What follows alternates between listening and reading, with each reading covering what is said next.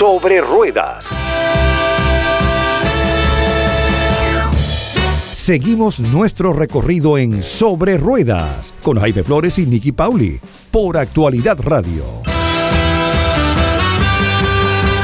Aquí estamos y aquí seguimos en Sobre Ruedas por Actualidad y este es el segmento en el que me gusta compartir con ustedes mis impresiones de manejo de los vehículos que tengo la oportunidad de probar, de manejar, generalmente por espacio de una semana. A prueba nuestras impresiones de manejo de los vehículos que hemos estado conduciendo. Más allá de transmitirles mis impresiones de manejo, que pueden ser algo muy personal, mi idea siempre tras el compartir con ustedes es que se sientan identificados quizás con alguno de estos vehículos si ustedes están buscando un nuevo vehículo para movilizarse, para llevar a los chicos a la escuela, para hacer las cosas cotidianas o para explorar terrenos e irse a la aventura, mm, sin importar cuál sea el ámbito en el que ustedes se mueven cotidianamente, que lo escuchen con esa mentalidad de este pudiera ser el vehículo para mi estilo de vida, este es el vehículo que quizás se ajusta mejor a mi presupuesto y este es el vehículo que me gustaría, me encantaría, sueño con tener. ¿Por qué todos estos factores? Porque todos estos factores forman parte de nuestra decisión, considerando que la elección de vehículo y la compra de vehículo es una de las inversiones generalmente más importantes que hacemos eh, cuando decidimos dónde colocar nuestro dinero, dónde invertirlo. Em, en esta oportunidad me gustaría hablar, hablarles de un vehículo que para mí es toda una novedad. Bueno, para ustedes probablemente también porque estoy hablándoles de un vehículo que es nuevo. Y entre las novedades que nos presenta este vehículo, y ya les daré el nombre, eh, a mí me ha gustado porque es un SUV pequeño en una familia de gigantes, por ponerlo de alguna manera, es un SUV pequeño en una familia de vehículos mucho más grandes y de hermanos o parientes más musculosos. Sin embargo, eh, este es un debut para Dodge en mucho tiempo, en más de una década, la gente de Dodge saca un vehículo nuevo y este es el nuevo Dodge Hornet 2023. ¿Cómo definiría yo a este SUV en unas pocas palabras? Como práctico y urbano. ¿Para cuántos pasajeros es? Para cinco pasajeros. Está inspirado y basado en un modelo de Alfa Romeo, el Tonale, para pronunciarlo en español. Pueden buscarlo dentro de los vehículos del grupo eh, para, que lo puedan, lo puedan ubicar, verlo y ver las diferencias y semejanzas que tienen. Este modelo que nosotros o que yo tuve la oportunidad de probar hace apenas unos días, el Dodge Hornet 2023, se ofrece en cuatro niveles o versiones distintas, la versión GT, la versión GT Plus, la RT y la RT Plus. Pese a lo compacto del diseño, debo decirles que ofrece un par de opciones de motor que lo diferencian frente a otros competidores. En el caso del vehículo que yo estuve probando, vamos a irnos eh, específicamente a ese modelo. El que yo tuve para la prueba fue el GT Plus y el motor que tenía este vehículo. Es un turbo cargado de 2 litros 4 cilindros que nos entrega 268 caballos de fuerza y 295 libras por pie de torque. La transmisión es automática de 9 velocidades. Y para aquellas personas que se preguntan y me preguntan siempre en redes sociales cuánto tarda en pasar de 0 a 60 millas por hora, pues apenas 6.5 segundos. Mi Dodge Hornet de prueba tenía llantas de 20 pulgadas y fue muy cómodo, tanto en la ciudad como en la autopista, porque además tiene la potencia necesaria para realizar los adelantamientos que uno requiere cuando va por la carretera. Si bien no hice trayectos muy largos en él, debo decir que sí hice trayectos entre ciudades, en el área de Miami, estuve entre Miami y Fort Lauderdale, ida y vuelta para que tengan ustedes eh, un, aproximado de, cuál fue la carretera que utilicé.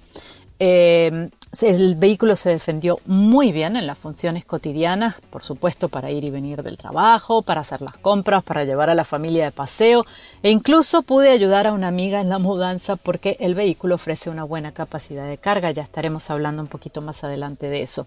Otro punto a su favor es un tamaño que permite encontrar sitio para estacionarnos muy fácilmente. La dirección me resultó un poquito más dura de lo que me hubiera esperado y de lo que había probado en otros SUV pequeños. Esto tiene que ver en parte porque el vehículo está tuneado, ajustado de forma deportiva. Eh, me da una sensación de manejo deportiva esta, esta dirección un poquito más dura. Eh, pero por supuesto esto es un tema de gustos. Los frenos del Dodge Hornet eran Brembo, eh, a esa potencia del, motor eh, hay que frenarla, así que los frenos Brembo venían muy bien, muy a tono. están incluidos estos frenos Brembo en un paquete de opciones, no son estándar, son de opciones. El paquete se llama Track, si ustedes están interesados en adquirirlos. Y este paquete ofrece además la suspensión adaptativa de modo dual y las llantas de 20 pulgadas que les mencioné anteriormente. También eh, pude contar con apertura y encendido sin llave, eh, con encendido remoto y de la cabina les puedo decir, mm, voy a volver a utilizar la palabra que utilicé al inicio, pero es una cabina práctica, es una cabina cómoda que además está muy bien iluminada gracias al techo panorámico y también por supuesto a la iluminación interna. Los asientos del Dodge Hornet eran alcántara con gamuza negra, con acentos en color rojo, esos pespunteados y esas, esas combinaciones de texturas y de colores que lo hacen sentir siempre un vehículo de más alta gama. Tanto el del chofer como el del acompañante, en el caso de los asientos en la primera fila, permiten ocho ajustes posibles, incluyendo ajustes para la región lumbar en la espalda, lo cual es eh, genial, primero por un tema de comodidad, pero también por un tema de encontrar el punto exacto de buena visibilidad, tanto hacia adelante como hacia atrás hacia los costados cuando uno está manejando. Eh, debo decirles que me gustó muchísimo el diseño de los asientos, que aunado a esas distintas texturas, brinda de verdad una nota sobresaliente. Es uno de esos aspectos que lo diferencia en un segmento en el que la competencia es realmente dura y en la que a veces uno, no pudiera decir, bueno, es que no hay muchas diferencias entre un SUV pequeño a otro SUV pequeño. Pues este tipo de cosas marcan la diferencia y es lo que tenemos que mirar cuando vamos al concesionario también, donde alguien nos está dando eh, algo que nos gusta o que necesitamos como estándar, a lo mejor otro fabricante nos los da como opcional. Entonces estas son las pequeñas cositas, los pequeños detalles y las grandes diferencias al final que nos hacen decidirnos por un vehículo o por otro. Estos asientos contaban además con sistema de calefacción, eh, que para esto estaba incluido no solo los asientos, sino también el volante, y sistema de ventilación en los asientos, algo que viene fenomenal en la Florida, sobre todo con el calor que ha estado haciendo este verano. Los asientos en la segunda fila eh, ofrecen un espacio muy confortable, son un poquitito más rígidos, más duros que los de la primera fila, pero en general muy cómodos.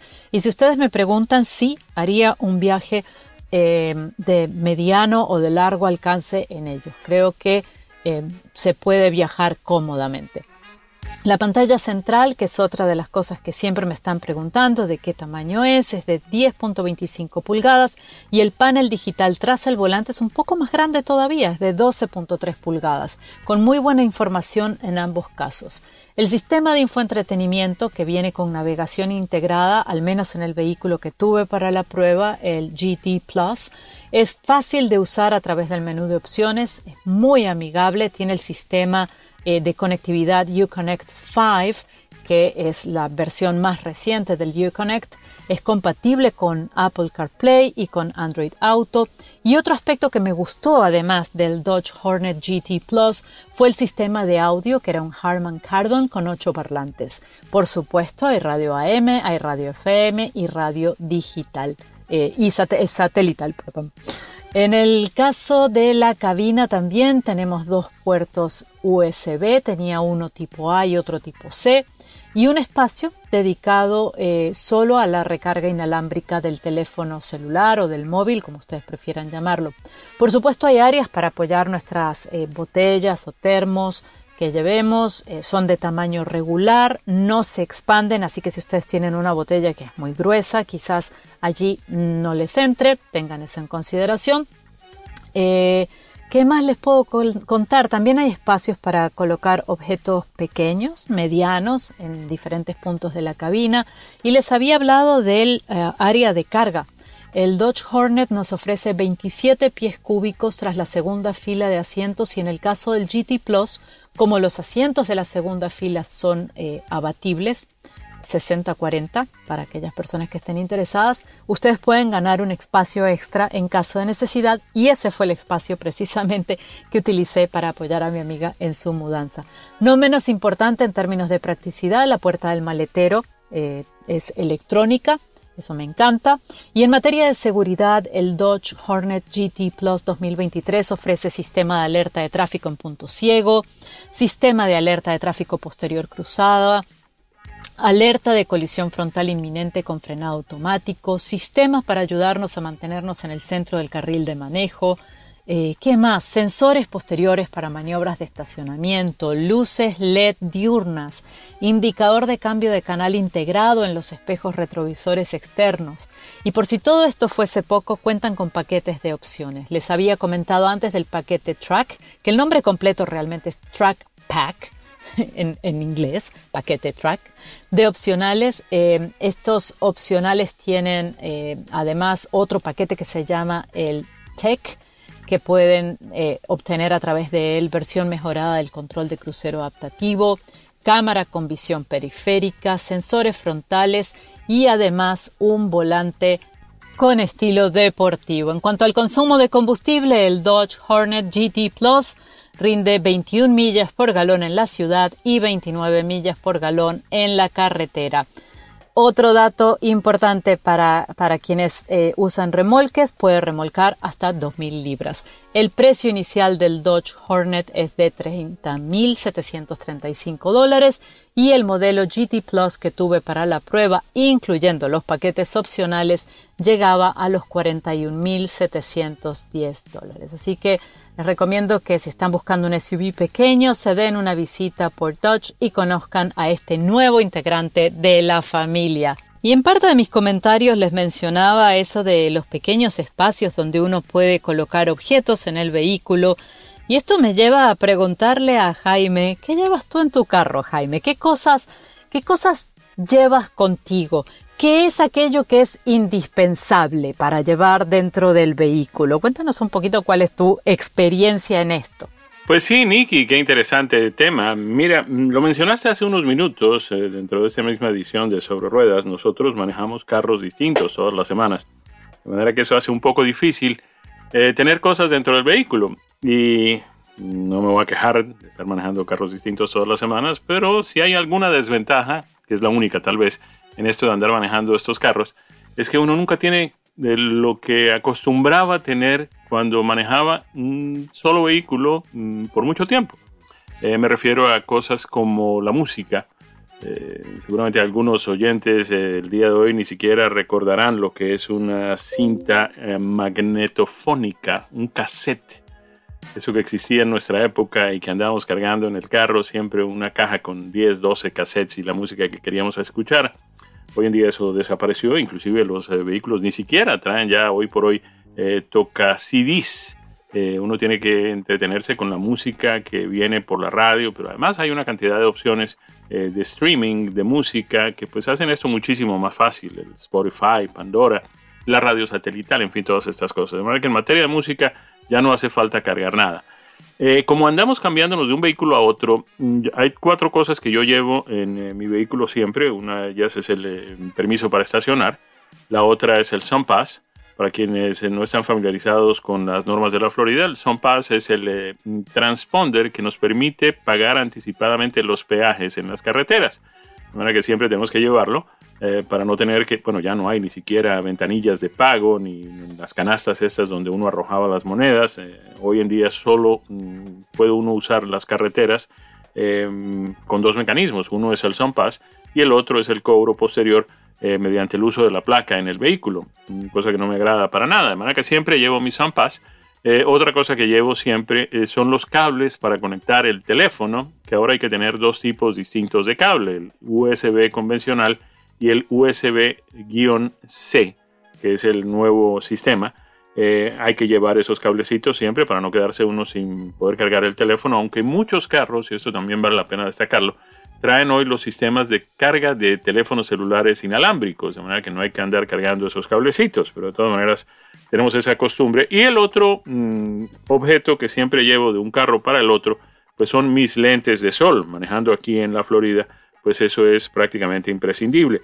Pero nos encontramos en el diario The New York Times, que siempre trae cosas interesantes para el mundo de los vehículos y de los eh, automóviles y de las carreras y de los, eh, en fin, de los eh, motores. siempre tienen cosas interesantes. Y una de las cosas que publicaron es una nota sobre cinco cosas baratas que uno debería mm, tener en el carro. A ver, hay uno muy interesante que es una caneca de basura. Es algo con lo que a veces se encarta uno cuando va en el vehículo porque, pues, eh, bueno, en el caso nuestro, como solo lo tenemos una semana, pues no hay mucho tiempo para hacer basura. Pero, por ejemplo, en el carro de mis hijas, eh, si uno no lo está revisando una vez al mes, por lo menos, eh, podrían quedar sumergidas entre la cantidad de basura que van acumulando, los recibos de los de la comida que compran, comida rápida, de los McDonald's, de los, en fin. de manera que esta caneca de basura, que llaman Horror Car Trash, Can 138. Está en venta en Amazon y vale 10 dólares y es una pequeña caneca plástica de basura que uno lleva dentro del vehículo para ese propósito. Algo que también es importante, aunque cada vez es menos, en la medida en que, bueno, primero, cada vez tenemos más carros eléctricos, eh, cada vez tenemos menos problemas con la descarga de las baterías. Pero algo que mm, también acostumbro tener, sobre todo en el carro de mis hijas, es el eh, sistema de encendido por cables, es decir, la batería esta, el eh, Jump Starter, como se le conoce en inglés, eh, que es una batería cargada con los cables rojo y negro para conectar a los bornes de la batería y para arrancar el carro en el momento en que la batería se descargue. Esto mm, tiene un precio de más o menos 75 dólares y puede obtenerse tanto en Amazon como en Walmart. Hay em, otra cosa que los em, conductores de vehículos acostumbran cargar, que son las bolsas eh, reutilizables para hacer compras. Eh, cuando uno llega a ciertos supermercados ya no es como era antes, que uno podía pues simplemente em, tomar las bolsas. En algunos supermercados hay que pagar por esas bolsas para llevar las compras, de manera que no sobra tener una o dos en el vehículo. Ya mencionamos los eh, lentes de sol. Eh, también otra cosa que recomiendan llevar en el vehículo, y muchos vehículos, eh, recientemente tuvimos que comprar un vehículo compramos un Hyundai Tucson, y dentro del vehículo venía un botiquín de primeros auxilios muy, muy bien equipado que nunca sobra llevar en el vehículo. En Amazon vale 24 dólares, en Walmart lo están ofreciendo uno de estas características por más o menos 37 dólares. De manera que estas son las cosas que mm, vale la pena llevar en el vehículo mm, en caso de una emergencia que uno espera que nunca ocurra. Eh, pues un botiquín siempre es útil eh, un sistema para cargar, para pues, arrancar el vehículo cuando se descarga la batería también, los cables para cargar, eh, los teléfonos celulares y este tipo de cosas. Y pasando a otro tema, mm, la Cámara de Representantes de los Estados Unidos aprobó una ley que mm, pues de alguna manera complica los esfuerzos que viene haciendo el Estado de California para mm, restringir y prohibir la venta de vehículos a gasolina. La legislación, el eh, proyecto de ley que fue aprobado por la Cámara de Representantes con 222 votos a favor y 190 en contra, prohíbe a los estados que limiten las ventas de vehículos a gasolina y pues rescinde cualquier aprobación federal para aquellos estados que hayan hecho esto mm, a partir del eh, comienzo del año 2022. Fíjense ustedes, no hay una mención explícita del estado de California.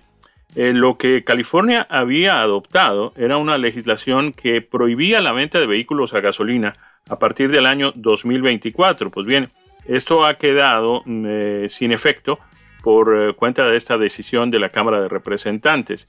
la idea de California era mm, simplemente eliminar la venta de vehículos a gasolina en muy pocos años, lo que generaría serios problemas para aquellas personas que no pueden a esta altura de las cosas comprar un vehículo eléctrico. Lo preocupante de esto es que, aunque esta aprobación solamente incluía al estado de California, eh, lo que hemos visto en el pasado es que la mayoría de los estados terminan copiando las normas eh, ambientales del estado de California y así lo han hecho en lo que tiene que ver con los vehículos. Fue mm, California el estado que comenzó a exigir la instalación de convertidores catalíticos en los sistemas de escape de los vehículos a gasolina. De manera que pues eh, estaremos pendientes de ver de qué forma el Estado de California responde a esta decisión de la Cámara de Representantes de los Estados Unidos que prohibió la venta de, es decir, que, que había el Estado de California prohibido la venta de vehículos y la Cámara de Representantes ha rescindido esta decisión. Y ahora nos vamos a compartir con ustedes impresiones de manejo de los vehículos que hemos tenido la suerte de conducir por estos días. Y ha llegado a nuestro driveway un vehículo absolutamente emocionante. Me estoy refiriendo al Hyundai Ioniq 5 Limited con tracción en las cuatro ruedas. ¿Qué es ese vehículo? Vamos a tratar de describirlo. Es, digamos, el vehículo eléctrico por excelencia. Eh, salió al mercado hace unos dos o tres años y tenía unas características que lo hacían eh, absolutamente excepcional. La primera de ellas en materia de estilo. desde que salieron los primeros vehículos híbridos, empezamos a notar que había un interés en, identificarlos como unos vehículos distintos. No necesariamente eso era bueno, en la medida en que muchos parecían el vehículo del científico chiflado que veíamos en las eh, historias en cuadritos y en las eh, historietas en nuestra época. Em, recuerdan ustedes seguramente los primeros Prius y peor que el Prius, había un vehículo de mm, Honda que era, mm, digamos, pues la, la versión de ellos, la respuesta de Honda al Prius de Toyota, que era el Insight. Eran vehículos que en su apariencia, en su estilo, en su diseño dejaban muchísimo a desear. La idea, obviamente, de los diseñadores era marcar la diferencia entre un vehículo híbrido y un vehículo convencional. Y esto han venido haciendo también, de cierta forma, los diseñadores con los vehículos eléctricos. Para empezar, pues eh, los vehículos eléctricos no tienen parrilla, que es, digamos, eh, la sonrisa, la cara amable de un vehículo o la cara agresiva de un vehículo. Los diseñadores con la parrilla del vehículo pueden enviar mensajes clarísimos, eh, dejar claras ciertas cosas acerca del vehículo. Pues estos vehículos eléctricos no tienen eh, parrilla, por una razón obvia, no tienen tampoco un radiador ni tienen un sistema de refrigeración, de manera que pues eh, la parrilla desaparece. Y esto deja a los diseñadores con qué hacer con esto, que de alguna forma pues era una expresión. Pues en este Ionic 5 los diseñadores de Hyundai han logrado un diseño realmente muy interesante. Para empezar, el vehículo es supuestamente un compacto, pero basta con abrir las puertas para darse cuenta de que en materia de espacio es absolutamente cavernoso cabe de todo en ese vehículo que es un cuatro puertas. Bien equipado con motores eléctricos tanto para el eje frontal como para el eje mm, trasero, lo que permite tracción en las cuatro ruedas. Les diría que eh, los dos motores eléctricos em, generan 320 caballos de potencia combinados.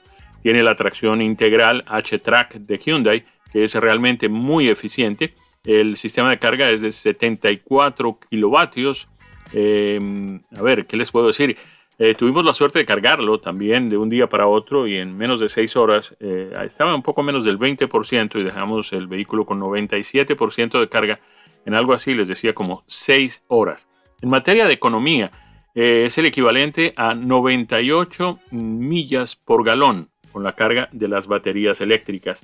El vehículo tiene un 95% de partes fabricadas en Corea el vehículo es ensamblado en la planta de Hyundai en Ulsan, ahí en territorio coreano. Tanto el motor como la transmisión son de fabricación coreana y tiene un precio de 55.920 dólares, con una particularidad.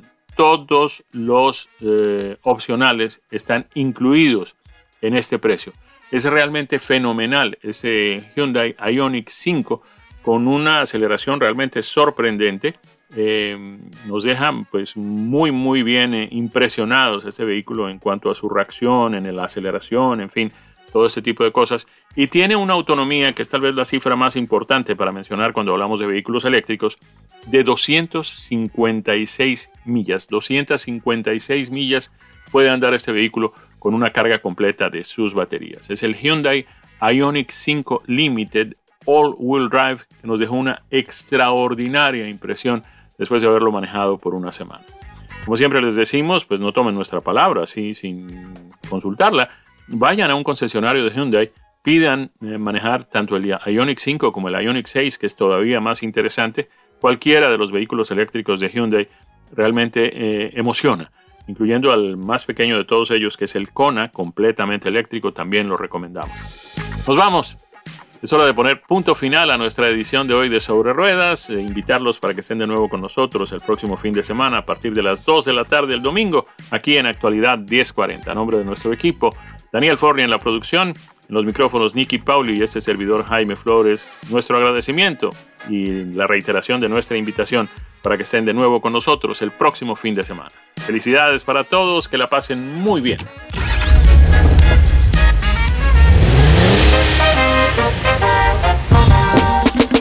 Ondea la bandera a cuadros. Hemos llegado al final de la edición de hoy de Sobre Ruedas. Les dejamos una muy cordial invitación para que nos acompañen el próximo domingo cuando Jaime Flores y Nicky Pauli regresarán para traernos lo más relevante en el mundo de los autos y los motores, las novedades de la industria automotriz y los más valiosos consejos y recomendaciones.